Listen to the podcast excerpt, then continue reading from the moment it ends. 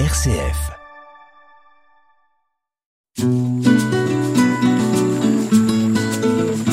Laudato Si, déjà demain, sur une RCF Belgique.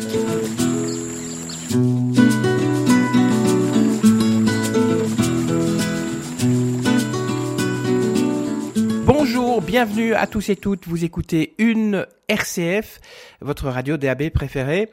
Si vous souhaitez en savoir un petit peu plus sur la radio, n'hésitez pas à vous connecter sur notre site internet rcf.be slash Belgique.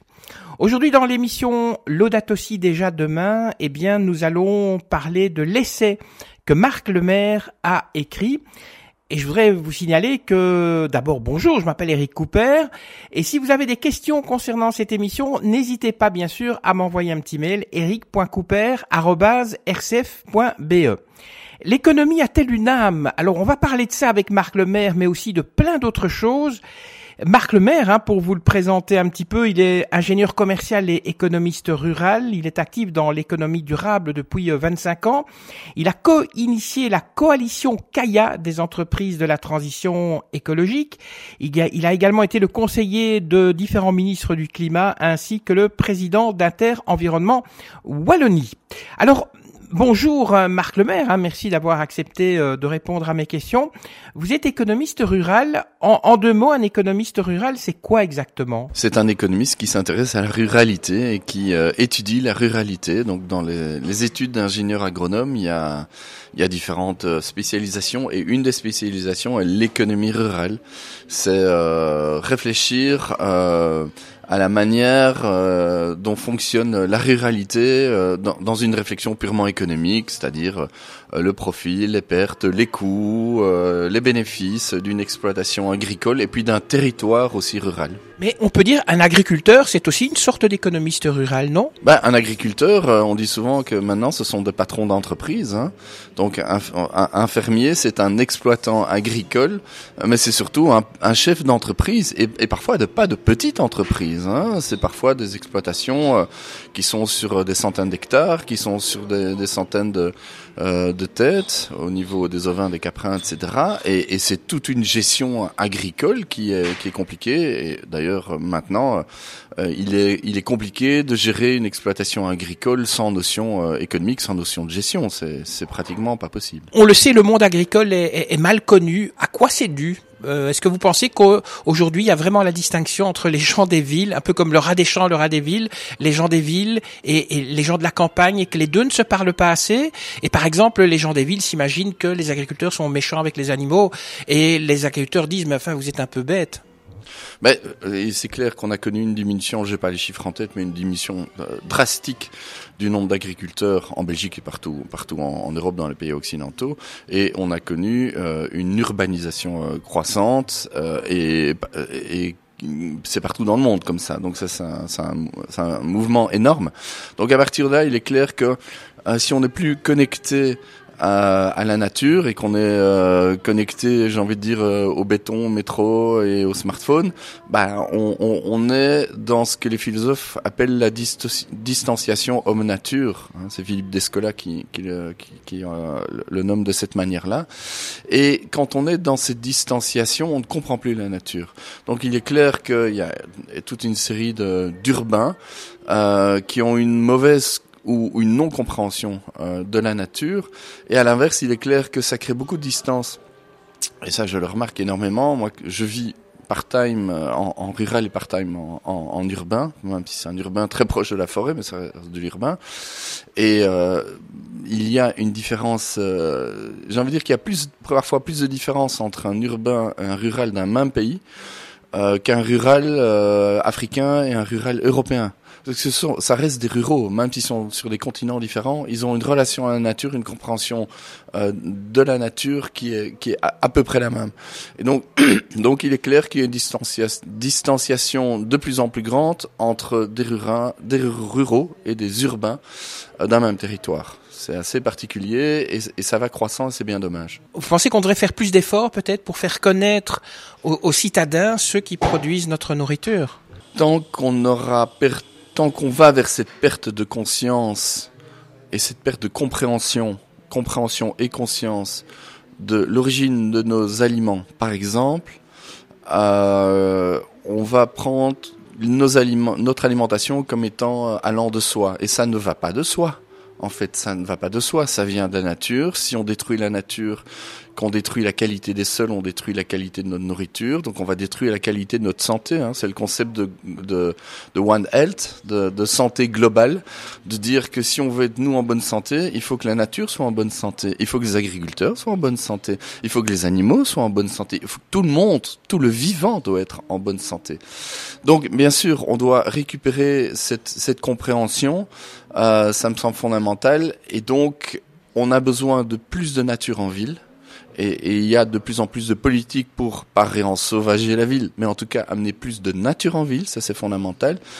Mais aussi peut-être avoir des villes de moins grande importance. Moi je prône pour des villes de 20, 30 000 habitants, pour qu'il y ait quand même un, un maillage vert et bleu, euh, qui soit beaucoup plus proche et qu'on puisse tout de suite arriver dans cette forme de réalité plutôt qu'avoir des villes de 1 million, 2 millions, 3 millions d'habitants où là forcément une forme de concentration et une forme de déconnexion totale entre la nature et l'habitant. Vous avez euh, co-initié la coalition Kaya. Est-ce que vous pouvez dire deux mots sur cette euh, sur cette coalition? Oui, donc euh, depuis, donc moi je suis actif depuis plus ou moins 25 ans dans, dans l'émergence de nouvelles entreprises de la transition écologique qu'on appelle aussi des écopreneurs. Et on a remarqué depuis dix ans que là, il y a vraiment une accélération incroyable de ce type de nouveaux entrepreneurs qui sont directement euh, connectés à ce que nous, dans le jargon, on appelle la durabilité forte, c'est-à-dire qu'ils sont absolument convaincus qu'on doit préserver le climat, la biodiversité, etc., etc. Et donc, leur motivation, c'est une motivation euh, claire et nette en faveur de l'écologie. Donc, ce sont des entrepreneurs de la transition écologique. Mais par ailleurs, ça reste des entrepreneurs, c'est-à-dire qu'ils créent des activités et il faut que ce soit rentable. Et donc, souvent, ils créent ces activités dans, différents euh, secteurs. C'est souvent en matière d'économie circulaire, en matière de mobilité douce et alternative, en matière d'énergie renouvelable ou en matière d'alimentation durable. D'autres secteurs aussi, bien sûr, hein, mais les quatre secteurs de base sont ceux-là. Et donc, oui, on a lancé cette coalition euh, suite aux marches qui datent de, qui ont commencé donc en 2018. Hein, C'était le août 2018, ça, date déjà. Euh, et donc en 2019, on a lancé cette coalition qui a tout de suite marché du tonnerre. Et maintenant, on a plus de 200 membres et on est vraisemblablement en train de fusionner avec un autre réseau qui s'appelle Ecopreneur pour avoir euh, une qu'on appellera normalement la coalition Ecopreneur Kaya, euh, qui fera, qui, qui, compte déjà maintenant de 250 à 300 membres et qui est la plus grande coalition au niveau au niveau belge. Et on fait du plaidoyer politique. Donc notre travail principal est d'aller voir les gouvernements et de leur dire écoutez ça va pas, il faut que vous transformiez les règles de l'économie pour que nos entreprises de transition écologique, qui sont tout à fait particulières et qui sont les entreprises, j'espère, de demain, en tout cas qui montrent le chemin de ce que doit être l'économie de demain, euh, soient favorisées pour qu'elles grandissent. Parce que le problème, c'est qu'aujourd'hui, toutes les règles économiques sont faites pour que les grandes entreprises polluantes euh, mettent sur le marché des, des, produits à bas prix. Et donc forcément, elles vont, elles vont inonder le marché. Et nous, nos entreprises, c'est plus qualitatif. Voilà, c'est comme ça, donc c'est un peu plus cher. Oui, peut-être, c'est vrai. Mais, mais euh, il y a un coût environnemental qui n'est jamais pris en compte dans le secteur économique traditionnel. Chez nous, c'est pris en compte. Et donc, l'État doit transformer les règles de l'économie pour favoriser ce type d'entreprise, la transition écologique, ces écopreneurs. Et donc, on fait du plaidoyer politique pour ça. Alors il y a euh, plus de dix ans, vous avez entamé un parcours spirituel et animiste. Est-ce que vous pourriez un peu nous expliquer en quoi consiste ce parcours et, et pourquoi vous l'avez démarré? Alors j'ai démarré sans, sans le vouloir. Euh, donc un jour j'ai connu une, une voilà, j'ai pété les plombs il y a 12 ans maintenant, 12-13 ans. Euh, j'allais vraiment pas bien. Je me sentais une... extérieurement, j'avais plein de réussites hein, puisque mes structure, mes boîtes marchaient très très bien. J'avais été demandé pour travailler dans les cabinets ministériels, les ministres me connaissaient, tout le monde me connaissait. Mais intérieurement, c'était un désastre. J'étais j'étais moche en fait, je me trouvais moche. Euh, j'ai pété les plombs un jour. J'étais voir mon médecin qui m'a dit vous ne devez pas changer de boulot, vous devez changer de vie. Et là, j'ai bien capté son message. Et j'avais un copain qui avait fait de l'humanitaire comme moi, euh, parce que je fais 7 ans d'humanitaire avant de créer mes structures, et qui avait soigné son stress post-traumatique euh, du Rwanda. Il avait connu le 94-95 du Rwanda. Euh, par du chamanisme. Et donc, il m'a dit, viens faire une cérémonie chamanique. Moi, je savais pas du tout de quoi il s'agissait. J'en avais absolument aucune idée. J'étais, j'étais pas croyant, j'étais agnostique. Je, j'avais pas de vie spirituelle. Et puis, j'ai fait cette cérémonie. Et le lendemain, j'étais devenu croyant. J'ai vraiment une révélation mystique Euh, et j'ai commencé à soigner toute une série de choses qui n'allaient pas en moi. Et depuis lors, donc depuis 12 ans, je pratique énormément. Alors le chamanisme et plein d'autres pratiques. Euh, j'ai lu énormément, évidemment. Je suis parti au Pérou pour euh, pour aller encore plus loin. Donc je pratique énormément. Et, puis voilà, je suis sur un chemin spirituel qui a changé ma vie. Quel changement justement a entraîné ce parcours? Ben, en fait, moi, j'étais quelqu'un à l'époque de très masculin, de très euh, mal, mal alpha, quoi, dominant, etc. Très hiérarchique. Euh, je parlais beaucoup de la nature, mais finalement, j'étais assez peu connecté ou pas assez suffisamment connecté à la nature. Pas du tout connecté à ma féminité. Alors là, pas du tout, ou très peu. Euh, et donc, à l'intérieur de moi, on, est tous avec un sac à dos. Un sac à dos de choses positives, choses négatives. L'ombre et la lumière, on va dire. Euh, de manière un peu ésotérique, même si je préfère ne pas employer ces mots-là, mais euh, on a tous un sac à dos. Et, et, et la vie, c'est quoi? C'est qu'on enlève des choses du sac à dos, et puis on en rajoute d'autres. Mais le sac à dos, il est toujours là. Et moi, j'ai voulu traiter mon sac à dos. J'ai ouvert mon sac à dos, j'ai regardé ce qu'il y avait à l'intérieur, euh, et j'ai voulu enlever tout ce qui était ombre, tout ce qui n'allait pas en moi, et puis rajouter de la, de la lumière, c'est-à-dire de l'amour, de la compréhension, de l'ouverture, de l'accueil, euh, de la bienveillance, etc., etc. Et en fait, euh, finalement, euh, finalement, un parcours spirituel, bah, c'est ça, c'est se pacifier, c'est d'essayer de voir ce qui, ce qui ne va pas, essayer de comprendre qu'est-ce qui se joue derrière nos peurs, notre mauvais ego, etc. Et c'est là que vous découvrez des relations au niveau familial qui n'ont pas été bonnes, des choses lourdes dans votre sac à dos qui ne vous appartiennent pas, qui, qui appartiennent à, à, à, votre, à vos aïeuls, mais, mais que dont vous héritez euh, des relations toxiques aussi avec des gens, etc., etc. Et donc une série de choses qui vont pas. Et vous traitez tout ça. Vous traitez tout ça par. Alors on peut aller chez un psychanalyste aussi. Hein, les méthodes traditionnelles, je veux dire classiques, fonctionnent aussi. Moi, j'ai fonctionné par les méthodes très alternatives. Euh, et ça a fonctionné, ça a bien fonctionné. Et je continue toujours, hein, parce que l'ombre n'est jamais loin. Les tapis quelque part dans un coin et mon côté négatif ainsi que le côté négatif de tout le monde. Hein, on a tout le monde à ça. Hein. Euh, il peut, il peut revenir, peut revenir en tant que, en tant de crise aussi. On sait très bien qu'on fonctionne bien. On est heureux quand tout va bien. Et puis quand il y a une crise, il arrive un truc dans la vie.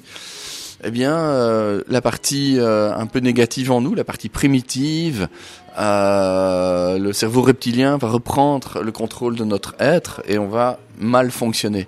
Voilà, donc faut pré prévenir tout ça, faut bien se connaître pour pour être mieux dans la vie. En fait, voilà, c'est tout ce parcours spirituel que moi j'ai fait, qui m'a transformé, je pense, qui doit être le moteur de tout entrepreneur de la transition écologique. Donc ça veut dire que c'est un parcours qui est accessible à tous, pas seulement que, que, à vous. Donc on peut adapter votre parcours à monsieur ou madame X ou Y. Alors ça c'est la grande chance, c'est que euh, on, on a tous en nous cette capacité et on peut tous le réactiver. Tous. Euh, moi, j'accompagne maintenant énormément de gens et, et, on réactive cela de manière euh, assez simple. Franchement, en une demi-heure, on s'est réactivé. Mais juste, on, on est tous atrophiés et on n'a plus connaissance de notre capacité à être des êtres spirituels. Et par différentes méthodes, on peut le réactiver. Alors, réactiver un tout petit peu en une demi-heure, on, on peut faire un grand chemin, mais c'est le début du chemin. Euh, et puis pour certaines personnes, ça va être en demi-heure, ça va prendre des mois. Mais ça dépend de chacun. Mais en tout cas, tout le monde peut être réactivé. Ça, j'en suis absolument, absolument persuadé. Pourquoi? Parce que nous sommes tous des êtres divins. Et c'est ça le côté animiste que je prône, c'est que on a tous en nous une partie animiste. En fait, l'homme a toujours été à 90% de son temps depuis depuis que l'homme est sur la terre. Euh, 43 000 générations d'hommes sur la Terre, 90% du temps, on était animiste. Et puis on est devenu politiste, puis monothéiste. On nous a dit vous devez dominer euh, la nature, enfin hein, dans la Genèse, tu domineras et tu géreras la nature en mon nom. Ok, c'est super, mais ce disant, ça veut dire qu'on crée une, une distance, une relation de pouvoir entre l'homme sur la nature. Et à partir de là, ben, naît le cartésianisme, euh, naît le siècle des Lumières, naît le fait qu'on s'est distancié de la nature, etc. Oui, mais 90% de notre temps, nous étions animistes. Et ce côté animiste, c'est-à-dire le fait qu'on considère que nous sommes des êtres divins et sacrés, ainsi que tout élément de la nature, n'importe quel plant, n'importe quelle fleur, n'importe quelle pierre, n'importe quel être vivant, animal, végétal, minéral, etc., est de nature divine. Et donc s'il est de nature divine et que je suis de nature divine, mais nous sommes du même niveau, nous sommes du même niveau. Moi, je ne me considère pas supérieur à une plante, du tout. Non, on est du même niveau.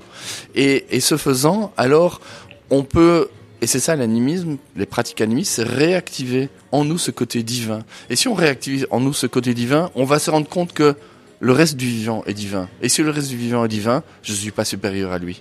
Je suis le même. Et ça change tout.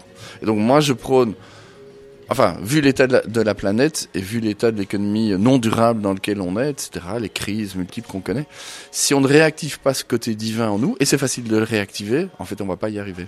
Vous avez publié un essai hein, aux éditions Academia avec comme titre, euh, le titre c'est une question, l'économie a-t-elle une âme?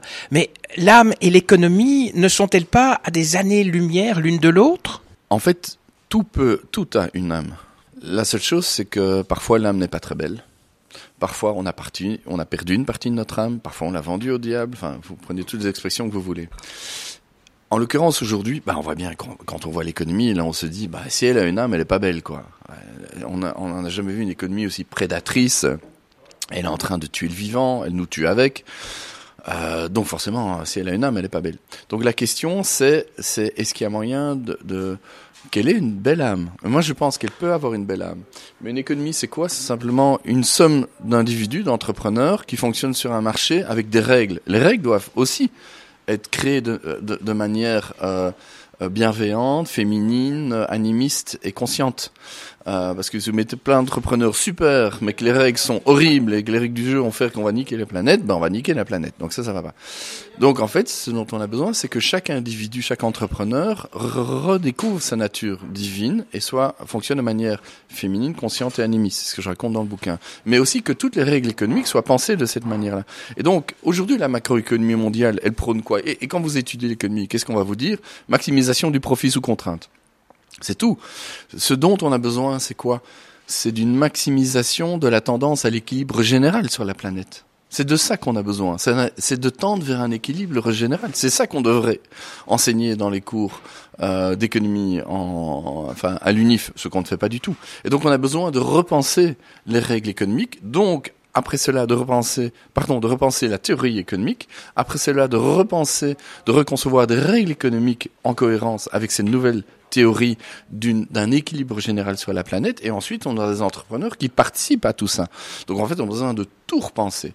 Et donc ce que je dis moi, ce que je pense, c'est que on doit repartir, on doit tout changer de manière complètement drastique parce qu'on ne va pas y arriver. Et donc repartons d'un socle spirituel qu'on a oublié. On est tous des atrophiés, atrophiés spirituels. Moi j'étais un atrophié spirituel jusqu'à 12 ans. Et retravaillons en partie la spiritualité pour tout reconcevoir. Là oui, on va appuyer et on va changer la carte mère. Là on va vraiment faire un, un reset on va vraiment faire un reset. Mais c'est de ça qu'on a besoin. Un vrai reset. Et pas un pseudo reset où on change deux, trois petits machins, mais en fait, on change, on change quelques petits éléments du système, on change pas totalement le, fond, le, système en soi. Non, on a besoin de changer le système. Et je pense qu'on doit, on a besoin de repartir des valeurs. Et les valeurs, c'est la spiritualité. Qu'est-ce qui a déclenché l'envie de, d'écrire cet essai? Ah, c'est une bonne question. Euh, je, on me l'a jamais posé, donc j'ai jamais. Je sais pas. Alors moi, je fonctionne de manière totalement intuitive. Donc en fait, c'est surtout pas mon cerveau, sûrement pas. Parce que toutes les boîtes que j'ai créées, tous les trucs que j'ai créés n'ont jamais été créés avec. Euh... Mohamed Taleb, philosophe algérien, parle du mythos et du logos. Il dit le, le logos, c'est la logique, c'est une porte d'entrée de la, de la connaissance. Mais il y a le mythos aussi. Et le mythos, c'est l'intuitif c'est le c'est le subtil, c'est le magique, c'est le etc. Et moi je, moi je suis hyper connecté à mon intuition, donc si j'écris ce bouquin, c'est qu'à un moment j'ai dû avoir l'intuition que je devais le faire. Mais ça n'a pas été une réflexion intellectuelle. L'économie, on sait, elle dépend de la nature, hein, puisque dans le fond, sans la nature, elle ne pourrait pas produire certains produits. Mais euh, vous pensez que la nature, eh ben, on, on l'a un petit peu oubliée, on l'a un petit peu délaissée? Bah, La nature est vue comme une ressource. Il y a les ressources financières, euh, vous avez les ressources euh, euh, humaines, les ressources, les ressources naturelles. C'est juste vu comme étant un moyen de production en termes économiques, alors qu'en fait pas du tout. Enfin, c'est ce que j'ai dit, c'est que pour moi, pour moi, la nature, elle est, sacrée. moi, je suis sacré, vous êtes sacré. Et, à partir du moment où on considère que quelque chose est sacré, ben on va avoir une relation différente à cette à cette chose ou à cette ressource. Donc oui, euh, on a chosifié, comme diraient les, philosophes, on a chosifié la nature alors qu'elle était de nature divine. On en a fait une chose, une chose, mais on va l'exploiter. Voilà. Et, et donc c'est toute la relation qu'on a euh, à la nature, c'est le, le, le, contenu et la qualité de cette relation qui va faire que ça va aller ou ça va pas aller. Invité de l'émission L'Audate aussi déjà demain, c'est Marc Lemaire. On parle avec lui euh, d'écologie, on parle aussi d'économie, on, on parle un peu aussi de son essai que je vous suggère de lire. Hein. Donc l'essai s'appelle L'économie a-t-elle une âme? Et c'est publié aux éditions Academia. Petite pause musicale si vous le voulez bien avec Naranoyan et Jacques Mercier et Inventaire et puis Pagne, un groupe belge qui va nous parler de Greta et on retrouvera bien sûr notre invité tout de suite après.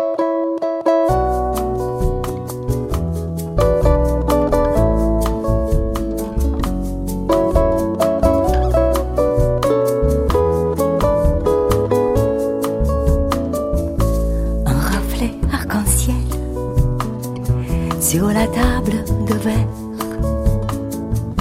Mon bonheur persévère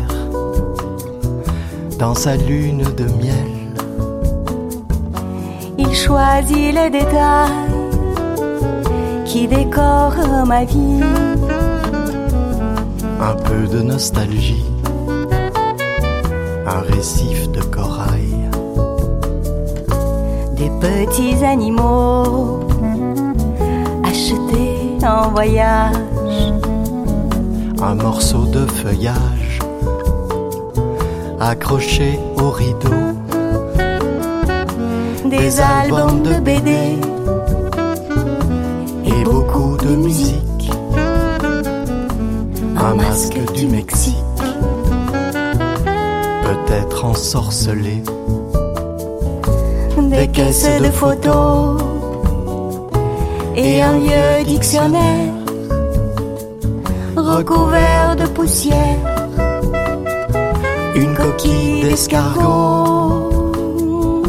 un joli tambourin, un crayon, une gomme, le dessin d'une pomme, la lampe d'Aladin.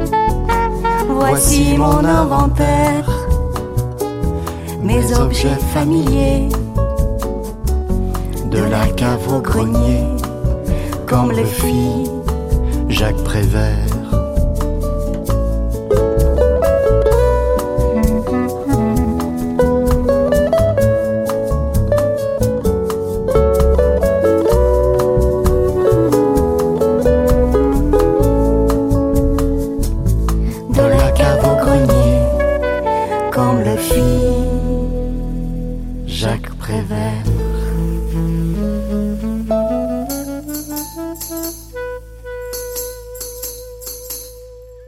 Troubadour, manqué au service de la poésie, nous venons en amis te célébrer, bel enfant, baron Grégy de la guilde des MC, ici réunis Capitaine Flot de l'armada des colibris, tanière dans le vent, nous rejoignons tes rangs.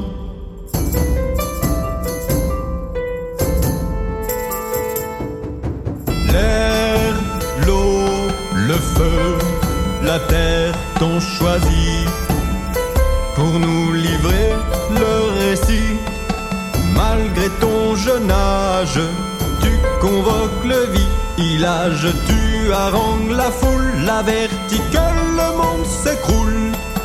Bientôt à toi les jouvenceaux se rallient, ils battent le pavé, ils chantent et ils crient.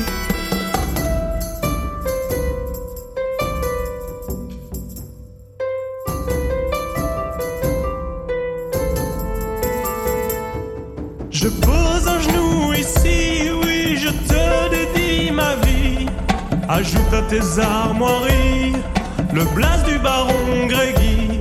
On m'a ramené tes récits, seuls les corrompus t'ont sali. Tu es ma reine, ma sœur, ma fille, de ton éclat ma cuirasse brille. Je ne perdrai pas la foi,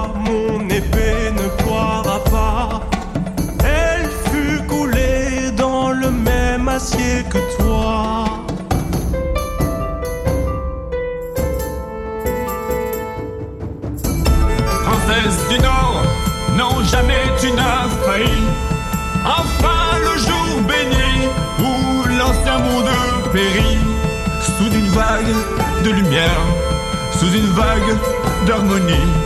À jamais je te rends grâce, demain si ma descendance vit, c'est bien parce qu'aujourd'hui tu te lèves, tu agis. Merci Greta, merci Greta.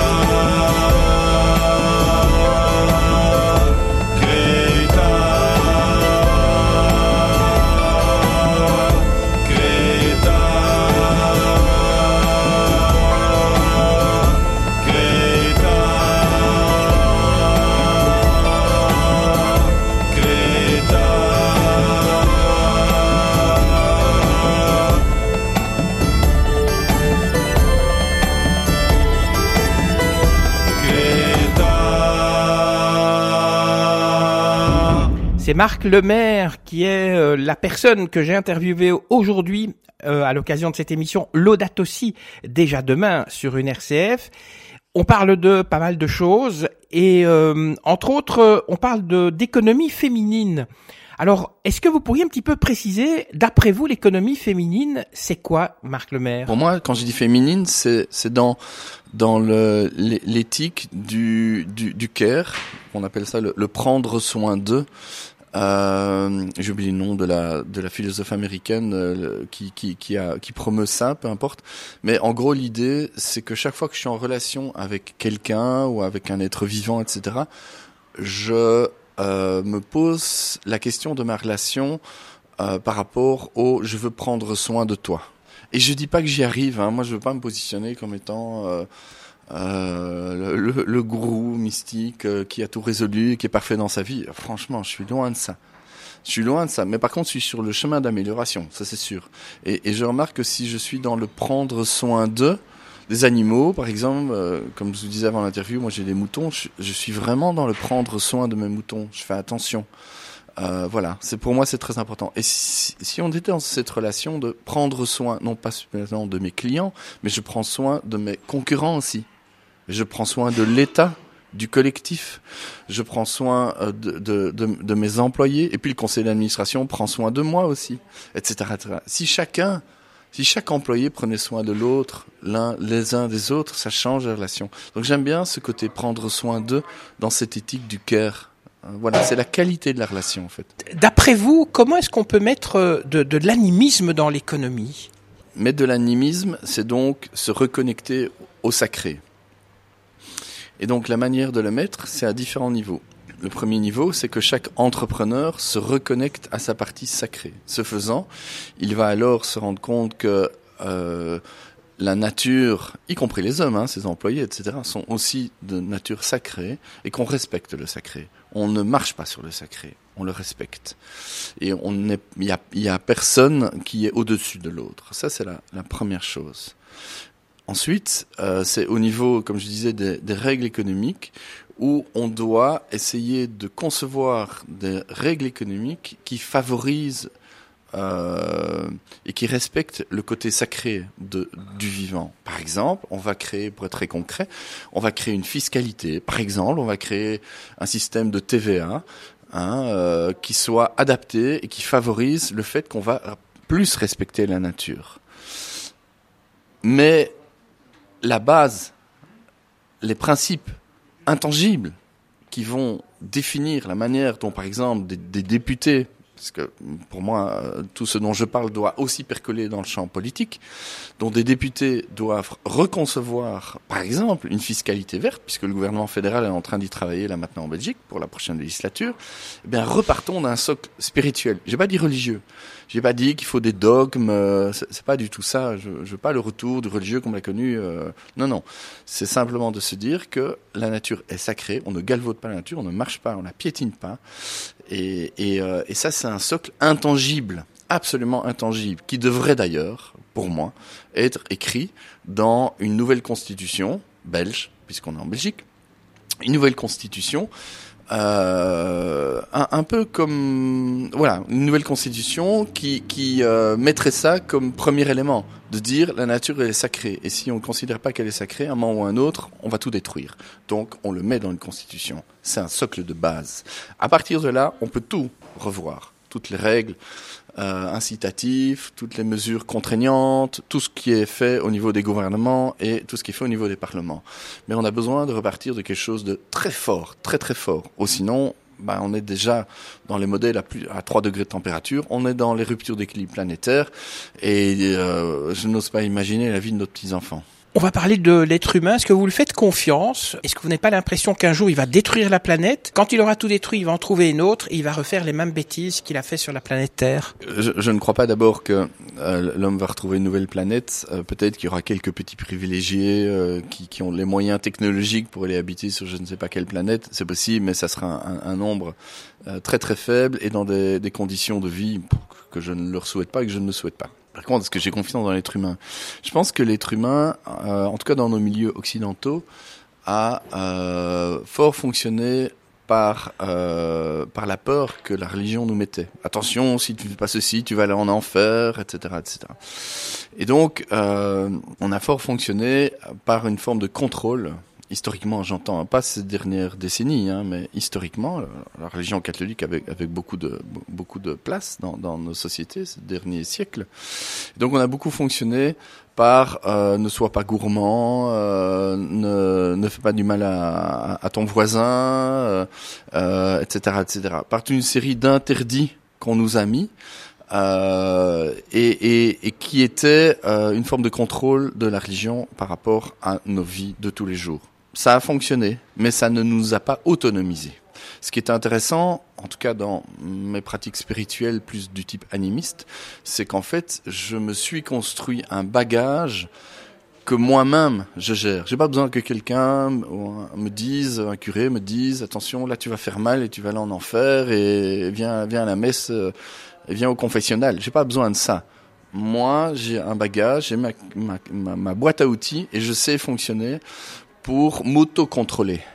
Et l'homme a besoin d'être autocontrôlé. Un bouquin fantastique de Sébastien Boller, euh, Le bug humain, qui explique bien qu'en fait, dans nos fonctionnements primitifs en termes de, neurosciences, euh, tout nous porte à euh, combattre notre euh, notre voisin, à avoir être un prédateur sexuel pour perpétuer l'espèce, à, à, à dominer notre réseau de connaissances pour être le grand chef et faire et faire tout ce que je viens de vous dire de manière plus facile ça, c'est pas un bon fonctionnement. Ce qui est important, c'est de récupérer une boîte à outils à soi pour fonctionner de manière positive, sans avoir besoin du recours d'une religion ou d'un bouquin sacré qui vient de je sais pas où. Non, moi, euh, dans la, manière dont je vis mon animisme est d'une manière mystique, c'est-à-dire je suis en relation directe. Ça paraît complètement ésotérique, c'est la réalité, en relation directe avec quelque chose de plus grand voilà, par les pratiques animistes. Et, euh, et ce faisant, je fonctionne beaucoup mieux et je suis plus en paix avec moi-même. Vous êtes animiste, mais je vais quand même vous poser la question. Laudato si, l'encyclique Laudato si, vous en pensez quoi? Ah Bah c'est génial. Euh, moi, quand j'ai lu ça, donc quand elle est sortie il y a quelques années, euh, et quand vous la lisez, euh, c'est assez facile à lire, c'est pas c'est pas très long. Euh, ben en fait vraiment tout est là. Enfin c'est incroyable ce qu'il a fait le, le, pape François. Il a dit ouais ok les gars, il y a la Genèse, c'était super, mais on s'est planté. En gros c'est ce qu'il dit. Hein. On s'est planté. Il faut rétablir cette relation à la nature. Ou sinon on va saccager notre maison commune. Laudato aussi, on va saccager notre maison commune. Euh, et, et, puis, euh, bah, ceux qui l'ont aidé à écrire connaissent très bien la matière. Euh, il était hyper pertinent scientifiquement, je veux dire, tout est correct. Euh, alors maintenant, est-ce que ça va véritablement transformer euh, l'Église catholique, etc. Moi, j'en sais rien, je, je suis pas là-dedans. Euh, et de toute façon, l'Église catholique a, a, a beaucoup moins d'influence qu'elle ne l'a eu euh, ces siècles passés. Voilà, on est, on n'est pas, on n'est plus du tout dans, dans, dans ce monde-là. Mais par contre, c'est fantastique, c'est, c'est fantastique que euh, des, allez, un, une institution comme l'Église arrive à se transformer et que le patron de l'Église dise on fait une vraie transformation, ça c'est extraordinaire et c'est ce dont on a besoin. C'est une transformation intérieure de chacun qui va amener des transformations sociétales. Et c'est ce qu'il a fait. Lui, il a une prise de conscience, le pape François, et il s'est dit, on doit, je me, je me transforme. Ah, il n'a pas pris le nom François pour rien, hein, c'est Saint, François d'Assise, c'est la relation à la nature, c'est aussi un mystique, etc. Hein, il n'a pas choisi pour rien son nom. Et à partir de là, euh, cette transformation intérieure, il la main dans sa maison à lui, qui est l'Église. Ben, c'est ça qu'on doit faire. On doit se transformer et puis transformer, se transformer intérieurement et puis transformer nos entreprises, nos États, euh, nos mutuelles, euh, nos syndicats, nos associations, nos familles, etc., etc. Donc c'est c'est un signe symbolique très fort. L'économie consciente, hein, vous en parlez c'est une sorte d'utopie parce que il y aura toujours des humains qui vivront sans se soucier de, de la planète. Oui, mais bon, voyons, soyons utopistes. Moi, je suis utopiste depuis depuis toujours, mais utopiste assez assez concret et euh, j'ai les pieds bien sur terre. Hein. J'ai quand même monté des boîtes qui font 60 employés aujourd'hui, euh, je sais pas combien de millions de de, de, de, budget. Euh, voilà, je suis un entrepreneur, euh, je, je, suis un gars quand même très concret euh, qui, entre guillemets, dans le monde réel a fait ses preuves. Mais l'économie consciente, c'est quoi pour moi? C'est le fait qu'on a tendance, nous, les, les, les humains occidentaux, j'ai envie de dire, à, euh, à, reporter les problèmes à plus tard ou plus loin. Alors plus tard, c'est par exemple typiquement le nucléaire. On se dit ouais, on va enfouir les déchets nucléaires et puis bon, bah on verra euh, dans X centaines de générations. Allez, on verra, c'est pour plus tard. Et puis plus loin, bah, je sais pas, voilà, par exemple, il y a un micro qui est ici avec un petit objet électronique que, que vous avez dans, dans votre main. Bah, à un moment ou un autre, il, il, il, va, il va mal fonctionner. Et la tendance qu'on a avec tous les objets électroniques, c'est euh, les envoyer dans un parc à containers et puis ils vont partir peut-être. On va les retrouver en Afrique euh, sur des, des, des, montagnes, à Lagos par exemple, des montagnes de déchets électroniques. Et donc on reporte à plus loin. On reporte soit à plus tard, soit à plus loin. Si on est dans la conscience de l'ici et maintenant et que à chaque moment de sa vie on se dit non, ce que je vais faire doit être cohérent avec avec mes valeurs et donc je vais essayer de produire le moins de déchets possible, d'être le plus euh, le plus respectueux de ce grand équilibre euh, cosmique euh, et planétaire. Et ben ça change tout. Je vais par exemple me demander, là je viens de boire du thé, je vais me demander, tiens, mais est-ce que le sachet de thé, comment il va être, comment il va être traité ici par le par le, cafetier Bien, mal, je n'en sais rien. Mais moins je me poser la question.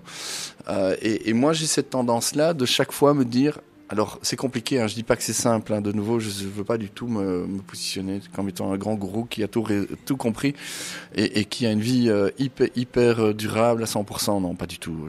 Mais par contre, ma grande tendance, c'est de me dire est-ce que à chaque moment je suis cohérent? Voilà, je le fais tout le temps. Là, je sais que je suis incohérent parce que je vis dans le rural en partie et sans voiture, c'est pas possible. Mais chaque fois, j'essaie de me demander qu'est-ce que je peux faire de mieux? Pas reporter à plus tard, pas reporter à plus loin. Déjà, si on a ce socle de pensée-là, ça change beaucoup de choses. Mais de nouveau, ce socle vient d'une réflexion spirituelle. Il y a quelque chose en lisant votre essai qui m'a étonné. Vous parlez en bien du néolibéralisme. Est-ce que vous pensez qu'il est compatible avec une, sorte de gestion écologique de la planète? Alors, à un moment la fin du bouquin, je m'excuse auprès de tous mes amis transitionneurs qu'on dit, et je leur dis, voilà, je vais vous dire un truc horrible, les gars. Euh, mais je remercie le néolibéralisme. C'est-à-dire que s'il a existé ce néolibéralisme, c'est qu'il y a une raison. Il faut accepter. On comprend pas ce qui se passe sur la Terre. Il y a une raison. Et peut-être que cette raison, c'est le fait que quand même, en 40 ans, il a permis à un milliard d'habitants de sortir de la pauvreté. Ok, c'est super. Il a fait son job, il a fait son taf, comme on dit, le néolibéralisme. Mais là maintenant, il a plus sa place. Comme moi, par exemple, dans mes boîtes, j'ai créé mes boîtes qui font 60 employés, je sens que j'ai plus ma place. Je, je, sens que je dois partir. Il y a plein de signes qui me disent que je dois partir. Eh bien, le néolibéralisme, c'est la même chose. toute la planète dit au néolibéralisme, il faut que tu partes maintenant. T'as fait ton boulot pour les 1 milliard d'habitants. C'est super. Mais maintenant, tu dois partir parce que tu fais plus de dégâts que de positifs. Et à un moment, il faut entendre ces messages. Alors moi, je le vis pour moi, par exemple, dans mes boîtes où je sens bien que je dois partir, mais le néolibéralisme doit, l'entendre aussi. Il doit partir. Et donc, moi, je l'ai remercié dans mon bouquin. Je dis, écoute, je te remercie pour tout ce que tu as fait, mais maintenant, il faut que tu partes. Parce que, parce que là, tu es en train de faire beaucoup de dégâts. Donc, je te remercie, mais s'il te plaît, va-t'en. Quand on a lu votre essai, euh, comment le mettre en pratique aussi Parce que lire votre essai, c'est très bien. Euh, quels sont les pas que vont faire les, personnes qui l'ont lu euh, pour mettre en pratique tout ce que vous venez de dire? Ben, je pense que la première chose, c'est arrêter de trop penser. Parce qu'on pense trop, on est trop dans, notre cerveau. Euh, c'est un espèce de, muscle hyper sollicité tout le temps. Et il faut mettre un peu de vide. Moi, ce que je fais beaucoup pour l'instant, je mets du vide, beaucoup de vide. Euh, parce que dans le vide, vous laissez la possibilité au mythos, c'est-à-dire à l'intangible, au mystérieux, à l'intuition, euh, au feeling d'émerger. Et ce faisant, alors peut-être que vous allez vous dire, tiens, c'est vrai, euh, je devrais peut-être travailler sur tel ou tel sujet dans ma vie qui va pas. Et alors là, peut-être aller voir, oui, un psychologue, un psychanalyste, ou, partir dans des, théra- des- des thérapies alternatives comme moi, et petit à petit rentrer à l'intérieur de vous, faire un voyage intérieur, aller à la rencontre de soi, comme on dit. Et, euh, et une fois qu'on part à la rencontre de soi, ben, en fait, on commence un chemin spirituel. Et à partir de là, petit à petit, on va de nouveau repartir dans le sac à dos qu'on a et se dire qu'est-ce qui, qui va bien, qu'est-ce qui va pas bien, qu'est-ce que je dois enlever, qu'est-ce que je dois rajouter aussi parfois? Parfois, on rajoute des choses. Souvent, on dit qu'on peut pas enlever grand chose, mais qu'on peut rajouter des choses dans le sac à dos. Euh, voilà, ça se discute. Mais en tout cas, petit à petit, on va aller dans ce travail intérieur et on va s'apaiser. Et en s'apaisant, ça, je suis sûr, un peu comme la phrase tous les chemins mènent à Rhodes, moi, je dirais que tous les chemins nous ramènent à la nature. Ce faisant, on va se ramener à notre être spirituel. Et notre être spirituel, il va aller vers la nature. Ça, c'est sûr. Ça, j'en suis sûr. Et peu importe le chemin, hein, qu'on aille, qu'on démarre euh, avec un, un psy classique, qu'on aille prendre un tambour, faire des cérémonies chamaniques, ou qu'on aille faire euh, euh, du tantra, ou, des constellations systémiques. Peu importe, whatever. Mais ça, je sais que petit à petit, on va se reconnecter au sacré. Et le sacré, c'est la nature. Et donc, j'ai confiance dans ce chemin, il n'y a pas de difficulté. Donc, moi, je crois que, bien sûr, ça peut paraître très méta et très abstrait ce que je dis, mais en fait, c'est hyper concret. C'est super concret, et ça peut commencer maintenant. Les gens qui m'écoutent, ils peuvent très bien se dire, je commence tout de suite. Il suffit de faire une chose, hein. c'est hyper simple, c'est ralentir. Moi, j'ai passé beaucoup de mon temps ces dernières années à juste ralentir. Quand je marche, j'essaie de marcher moins vite. Quand je parle, j'essaie de parler moins vite. Quand je mange, j'essaie de manger moins vite. Je fais tout moins vite. Et quand vous faites tout moins vite, petit à petit, vous ralentissez. Et quand vous ralentissez, vous vous ouvrez. Vous faites le vide, en fait, vous ouvrez au vide. Et donc, l'intuitif revient. Et donc, on se remet dans son sac à dos et on démarre un- une pratique spirituelle. Alors vous parlez de moins vite, mais est-ce que ce n'est pas plus facile pour quelqu'un qui habite une petite ville, un petit village, que par exemple pour un, un Bruxellois ou un Parisien? Je, je, oui, non, je, je sais pas. Oui, il y a une forme de frénésie, c'est vrai. Euh, non, vous avez raison. Il y a une forme de frénésie dans, dans les villes. On est hyper sollicité. Euh, c'est vrai. Peut-être que, peut-être qu'il y a un peu de ça. Euh, en même temps, il y a, on aura toujours la possibilité de s'isoler. Euh, parce que c'est plus, il y a un exercice, je, sais qu'on fait parfois en, Inde, qui est de méditer mais dans des, allez, en Inde on dit pas ça, mais dans, des bazars, dans des souks, etc. Enfin, un endroit où il y a plein de monde. On est marché, quoi. Et ça, c'est super compliqué, parce qu'en fait, on est hyper sollicité, il y a plein de bruit, il y a, il y a des gens, on est bousculé, donc c'est hyper compliqué d'être en méditation quand l'environnement extérieur euh, nous, nous hyper sollicite. Mais je pense qu'il y a quand même néanmoins toujours moyen de s'isoler. Donc, si on est dans ce monde-là très urbain, il faut trouver un endroit pour s'isoler. Ben, il suffit d'aller dans sa chambre. Hein. Suffit d'aller dans sa chambre. Euh, ou moi, j'aime bien, j'aime bien aller dans les caves, par exemple. En fait, il faut enfin les caves pas complètement fermées, hein, mais je veux dire euh, dans, dans des endroits très reliés à la terre, j'aime bien. Mais ça c'est chacun son truc. Hein. euh. Donc en fait, on doit surtout trouver des endroits où on se sent bien. Juste se dire, est-ce que je me sens bien ici? Par exemple, je suis dans ce restaurant, est-ce que je me sens bien, pas bien Euh, Voilà. Euh, trouver un endroit où on se sent bien. Et ça, je pense qu'il y a toujours moyen de, le trouver. Et parfois, on se sent tellement bien que même s'il y a plein de gens autour, bah en fait, ça va. Donc voilà, c'est à chacun de trouver son lieu. Donc oui, ça peut être plus compliqué en ville, mais ça n'est pas impossible. Une dernière question. En, fin de d'essai, vous parlez d'une Jeanne qui a 20 ans et qui a écrit l'épilogue. Qui est cette Jeanne? Ah ben c'est ouais, c'est mon arrière arrière quelque chose euh, petite fille. Donc je commence le, bouquin à une lettre à mes arrière petits enfants en m'excusant et en leur disant ouais les gars, euh, je suis désolé parce que là je vous laisse une terre euh, horrible.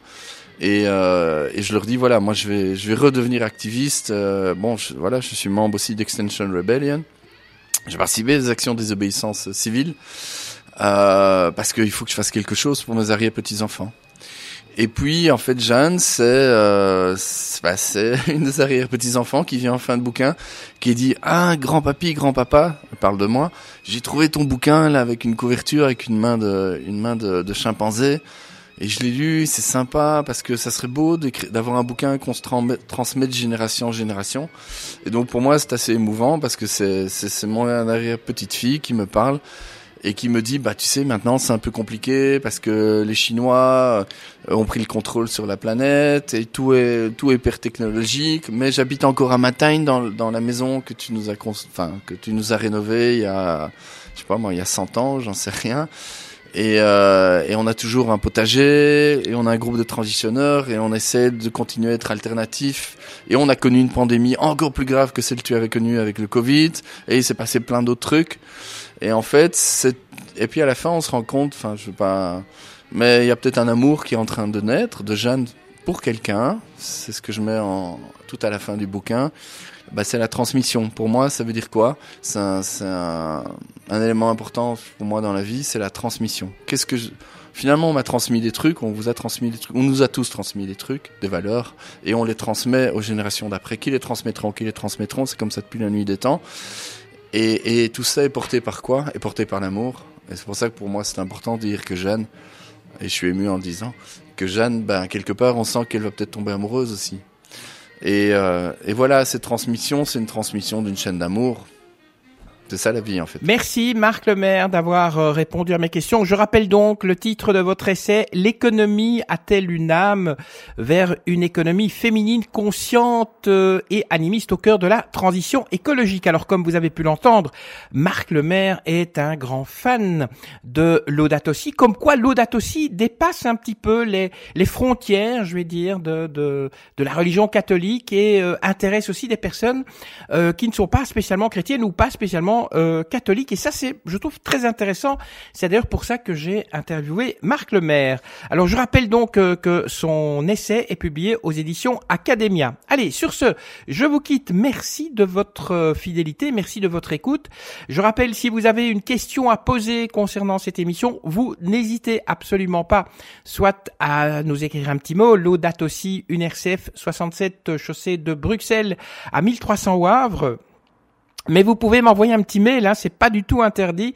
Eric.couper avec deux O, rcf.be. On se quitte avec Pierre Absat. Les rêves sont en nous. Et puis moi, je vous retrouve très bientôt sur une RCF. Au revoir.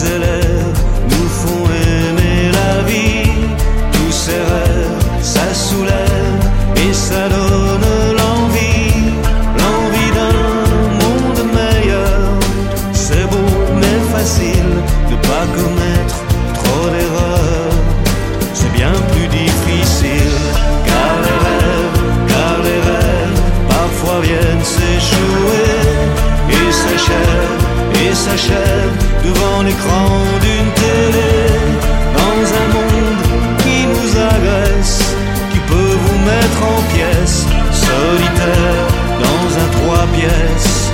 Tout ce qu'il nous reste, c'est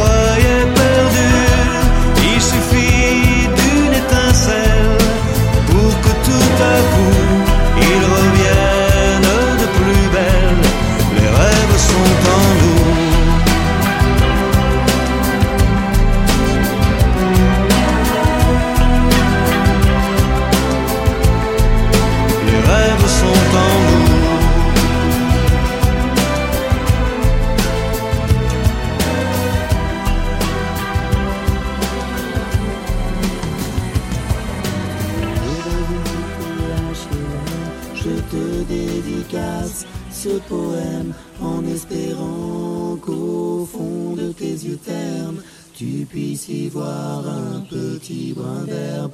Et les mains vont faire la part des choses. Il est grand temps de faire une pause, de troquer cette vie morose contre le parfum d'une rose.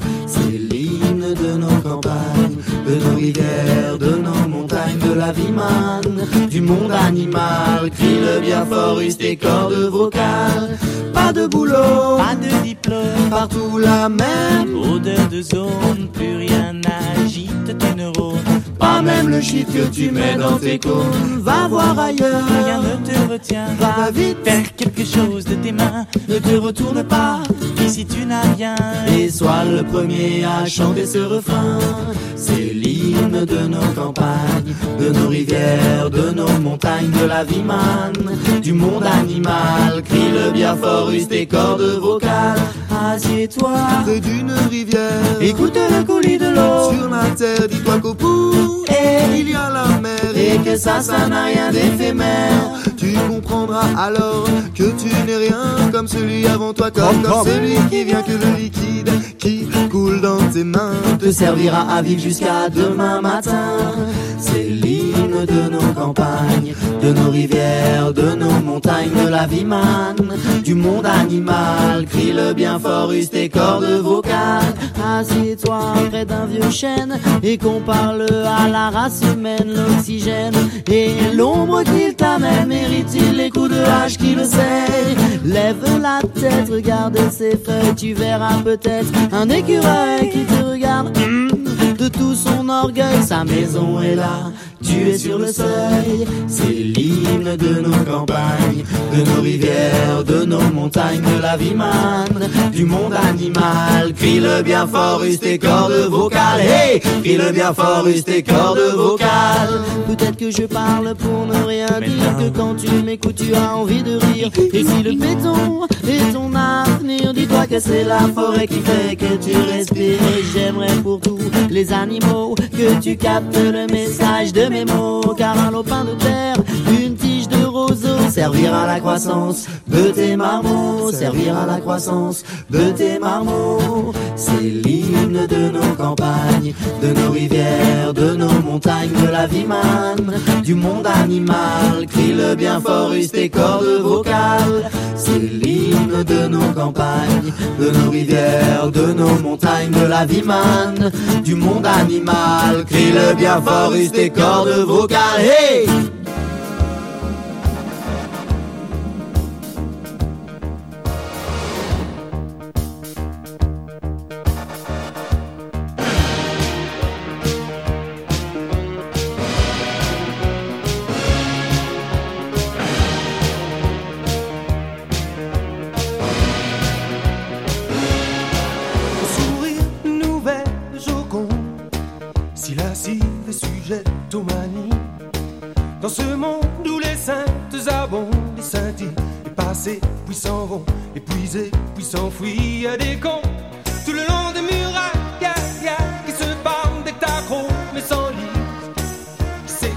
top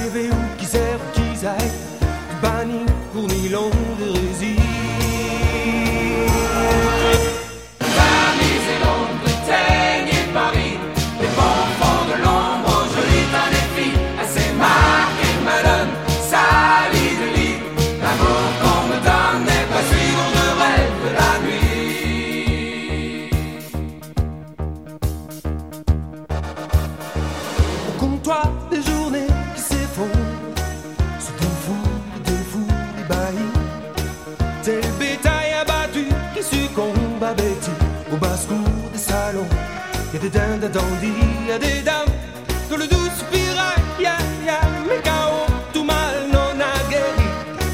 Pauvres fous inhibés qui recherchent des failles Et des failles aussitôt assaillies.